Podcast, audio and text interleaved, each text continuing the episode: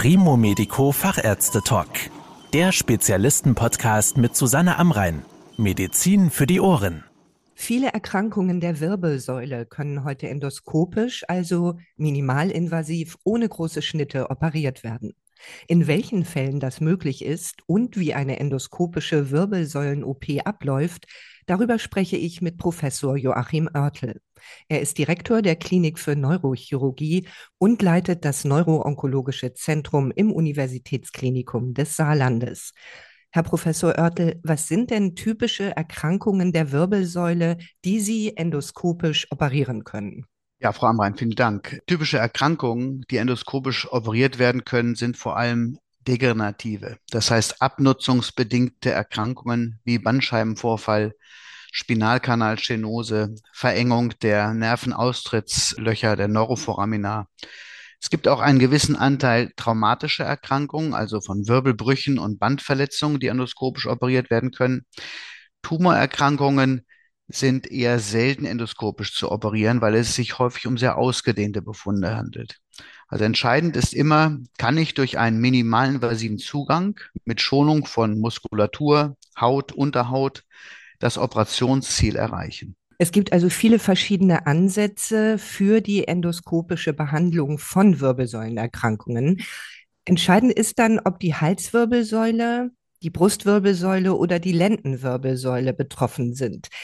Wie häufig sind denn diese unterschiedlichen Regionen jeweils betroffen und wie viele dieser Operationen können Sie dann tatsächlich endoskopisch durchführen? Das ist eine sehr gute Frage. Das ist äh, tatsächlich eine völlig unterschiedliche Operationstechnik je nach Region.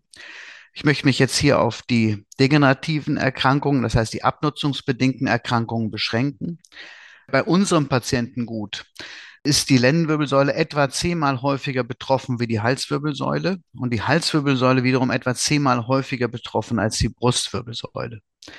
Grundsätzlich können fast alle Eingriffe minimalinvasiv durchgeführt werden. Es ist immer nur die Frage, ob dies im individuellen Fall sinnvoll ist und tatsächlich für den Patienten einen zusätzlichen Nutzen bringt. Hier kann man keine allgemeingültigen Zahlen oder Regeln nennen. Das hängt auch immer von der individuellen Erfahrung des Operateurs ab. Um das vielleicht in unseren Klinikzahlen auszudrücken, wir haben etwa 2000 Wirbelsäulenoperationen pro Jahr und wir haben etwa 600 bis 700 Operationen in endoskopischer Technik pro Jahr. Und da kommen auf etwa 100 endoskopische Operationen an der Lendenwirbelsäule, etwa 10 endoskopische Operationen an der Halswirbelsäule und ein bis zwei endoskopische Operationen an der Brustwirbelsäule. Sie haben ja eben schon vom Nutzen für die Patientinnen und Patienten gesprochen. Nehmen wir doch mal die Halswirbelsäule. Was sind die typischen Vorteile eines endoskopischen Eingriffs in diesem Bereich? An der Halswirbelsäule werden die meisten endoskopischen Operationen von dorsal, also von hinten durchgeführt. Das ist ein deutlicher Unterschied zu den mikrochirurgischen Operationen, die überwiegend von ventral, von vorne durchgeführt werden. Durch die Applikation der Endoskopie kann der postoperative Verlauf entscheidend verbessert und verkürzt werden. In einigen Fällen kann durch das minimalinvasive Vorgehen von dorsal, von hinten, sogar eine Versteifung vermieden werden. Gehen wir einen Bereich tiefer zur Brustwirbelsäule. Welche Techniken wenden Sie hier an? Ja, an der Brustwirbelsäule haben wir einen entscheidenden Unterschied zur Halswirbelsäule und zur Lendenwirbelsäule. Wir haben den wenig flexiblen Brustkorb, so dass die Befunde an der Brustwirbelsäule häufig sehr groß und umfassend sind. Der überwiegende Teil der endoskopischen Operation erfolgt deshalb durch den Thoraxraum unter Kollabieren der Lunge. Durch den Einsatz der Endoskopie kann hier häufig eine Versteifung vermieden werden und der Patient erholt sich durch das minimalinvasive Öffnen des äh, Thoraxraums, also des Lungenbereiches, schneller. Schließlich die Lendenwirbelsäule. Sie hatten ja schon gesagt, hier finden mit Abstand die häufigsten Eingriffe statt. Welche Rolle spielt in diesem Bereich der Wirbelsäule die Endoskopie? An der Lendenwirbelsäule handelt die Endoskopie insbesondere bei klar umschriebenen Befunden wie Bandscheibenvorfall, einseitiger Spinalkanalstenose äh, deutliche Vorteile.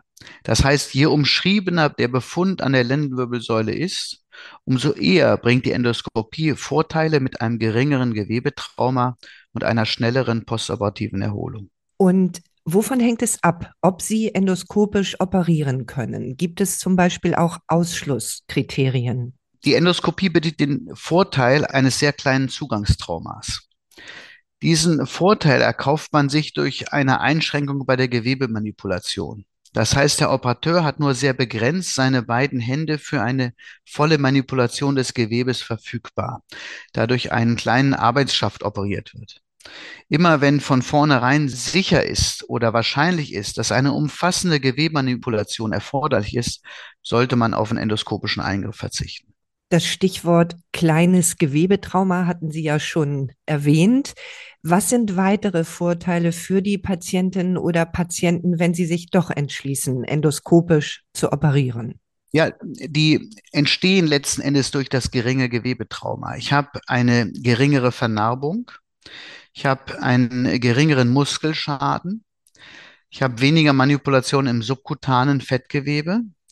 Ich habe einen kleineren Hautschnitt signifikant geringeres Risiko einer Wundinfektion, da man nie im Bereich der Haut manipuliert, geringerer Blutverlust und schnelle Erholung. Das sind tatsächlich in mehreren Studien bewiesene Vorteile. Und wie muss man sich so einen endoskopischen Wirbelsäuleneingriff vorstellen? Das klingt jetzt ja tatsächlich klein, klein, aber welche Narkose ist zum Beispiel möglich?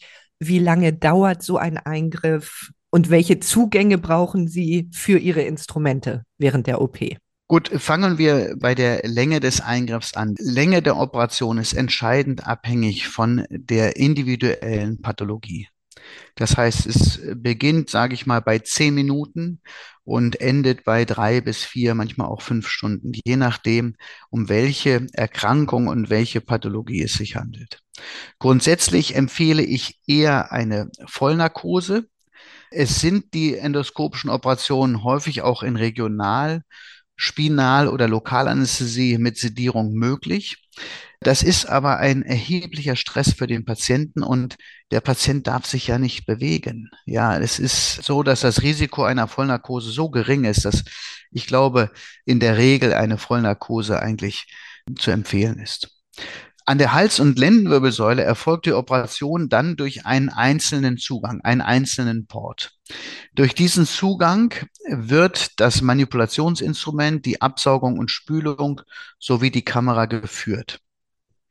An der Brustwirbelsäule ist etwas anders. Da haben wir für jedes Instrument einen einzelnen Port. Das heißt, da haben wir mindestens drei bis zu fünf verschiedene Ports, durch die die Instrumente und die Kamera geführt werden. Es fällt uns Laien ja immer ein bisschen schwer, sich vorzustellen, dass sie durch solche Ports oder durch kleine Röhrchen tatsächlich operieren können. Wie führen Sie denn auf diesen Abstand zum Beispiel diese doch sehr feinen Instrumente? Ich glaube, der entscheidende Vorteil ist die enorme Vergrößerung, die man durch die Endoskopiekamera erfährt. Dadurch ist es sehr einfach, auch über eine lange Distanz die verschiedenen Instrumente sehr präzise zu führen. Die OP-Technik ist etwas anders. In der Tat kann man weniger die Instrumente winkeln. Das heißt, man braucht ein bisschen Übung, die feinen Instrumente zu führen. Aber hat man diese ersten 100 Operationen hinter sich, ist es tatsächlich so, dass man die mit einer enormen Präzision führen kann, ohne dass da Risiken entstehen. Die Wirbelsäule ist ja doch ein etwas heikler Bereich. Wie können Sie denn sicherstellen, dass Sie bei diesen Eingriffen keine Nerven verletzen? Das ist eine sehr gute Frage. Die endoskopischen Operationen haben letzten Endes den entscheidenden Vorteil, dass ich ein geringeres Gewebetrauma habe. Der Nachteil ist, dass ich nicht umfassend die angrenzenden anatomischen Strukturen darstelle. Das heißt, ich muss sehr viel genauer mich vorbereiten, planen und exakt wissen, in welchen Regionen ich die Nervenstrukturen oder auch das Rückenmark zu erwarten habe, um exakt zwischen Rückenmark, Nerven und der zu entfernenden Pathologie zu äh, manövrieren. Hier kommt die Neuronnavigation häufig zum Einsatz, die uns äh, bis auf einen Millimeter genau äh, zeigt, wo wir uns befinden während der Operation oder eben das intraoperative Röntgenbild. Hatte ich Sie vorhin richtig verstanden, dass Sie Tumoroperationen gar nicht oder wirklich nur in Ausnahmefällen endoskopisch operieren? Gar nicht kann man nicht sagen. In Ausnahmefällen ist, wie gesagt, entscheidend, dass die Läsion, also der Tumor, umschrieben ist. Bei gutartigen Tumoren, die durch Zufall entdeckt werden, kommt es durchaus vor, dass wir auch endoskopisch operieren können. Hingegen zum Beispiel bei ausgedehnten metastatischen Erkrankungen spielt die Endoskopie eine untergeordnete Rolle. Was wir sagen können ist, ist eine Läsion klar umschrieben und klein, ist auch eine Tumoroperation in endoskopischer Technik möglich. Und wir wissen, dass da auch kein erhöhtes Risiko auftritt. Man könnte ja denken, durch die verstärkte Spülung, die man bei der Endoskopie einsetzt, dass Krebszellen möglicherweise zu metastatischen Absiedlungen führen. Das Risiko ist bislang nicht beobachtet worden. Wie geht es denn nach solchen Eingriffen für die Patientinnen und Patienten im Krankenhaus weiter? Also nach einer, ich nenne jetzt mal als Beispiel einer typischen Bandscheibenoperation, muss der Patient am Abend noch aufstehen und am nächsten Tag wird die gesamte postoperative Routineuntersuchung durchgeführt. Das heißt nochmal ein Röntgenbild, eine Blutentnahme, eventuell nochmal verschiedene elektrophysiologische Untersuchungen. Und der Patient kann sich dann schon entscheiden, ob er möglicherweise am ersten postoperativen Tag das Krankenhaus verlassen möchte. Das ist immer individuell unterschiedlich. Hängt natürlich auch vom Gesundheitszustand, vom Leistungsbild des Patienten ab, von der Ausdehnung des Eingriffs. Aber innerhalb der ersten zwei bis drei Tage sollte der Patient wieder so weit mobil sein, dass er nach Hause kann. Und was bedeutet das dann in den nächsten Schritten für die Patientinnen und Patienten? Gibt es Einschränkungen, wenn sie wieder zu Hause sind, aus dem Krankenhaus entlassen sind, oder können sie sofort wieder alles machen? Gut, es gibt natürlich eine gewisse Einschränkung. Eine gewisse Schonung sollte schon stattfinden. Man muss sich vorstellen, dass etwa die Wundheilung die Narbenheilung ein bis zwei Wochen dauert, bis möglicherweise Fäden gezogen werden können. Und in dieser Phase ist natürlich die Wunde auch noch nicht abschließend verheilt. Das heißt, ich würde immer von ein bis zwei Wochen Schonung ähm, ausgehen. Danach äh, empfehlen wir in der Regel in den nächsten drei bis vier Wochen, wenn keine ambulante oder stationäre Anschlussheilbehandlung durchgeführt wird, ein ähm, schrittweises Steigern der Belastbarkeit, sodass man nach sechs Wochen etwa äh, im privaten und Berufsleben wieder voll belastbar ist. Wie sieht es mit einer Reha aus? Empfehlen Sie die? Also die Rehabilitation ist ein schwieriges Thema. Ich glaube, ein entscheidender Vorteil ist, dass man sich Zeit nimmt, um seine postoperative Rekonvaleszenz, seine Heilung zu fördern. Insofern ist eine Rehabilitation sinnvoll. Ob die stationär ambulant oder vielleicht sogar nur als postoperative Physiotherapie auf Rezeptbasis durchgeführt werden sollte. Das muss man im individuellen Einzelfall entscheiden. Grundsätzlich, je ausgeprägter die Defizite, je eher sollte eine stationäre Rehabilitation erfolgen. Sie hatten ja eben schon gesagt, nach etwa sechs Wochen sollte man im Alltag und Beruf in den meisten Fällen wieder gut klarkommen. Ist das auch so der Zeitraum, wo Sie sagen, da haben Ihre Patienten berichtet, dass sie wieder gut gehen, stehen und sitzen können oder dauert das doch noch länger? Das hängt entscheidend von der präoperativen Mobilität ab.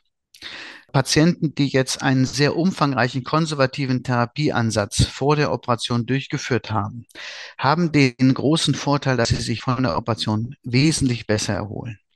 Das heißt, ein Patient, der keine Reizung der Wirbelgelenke, keine Muskelverhärtungen hat, weil er schon vor der Operation umfassend versucht hat, konservativ in einen Idealzustand zu kommen, der wird im Prinzip postoperativ nach ein paar Tagen wieder sitzen gehen und stehen können. Ein Patient, der eine ausgeprägte Einschränkung durch Begleitschmerzen hat, wie Muskelhartspann, wie Gelenkaffektion, der muss diese natürlich dann erstmal therapieren, denn die sind ja nicht weg mit der Operation und der braucht dann eben vielleicht auch die Anschlussheilbehandlung, wie besprochen. Manchmal sind ja an der Wirbelsäule mehrere Operationen erforderlich oder vielleicht eine Folgebehandlung. Ist es für solche Eingriffe ein Vorteil, wenn der erste Eingriff endoskopisch durchgeführt wurde? Aus meiner Sicht ja.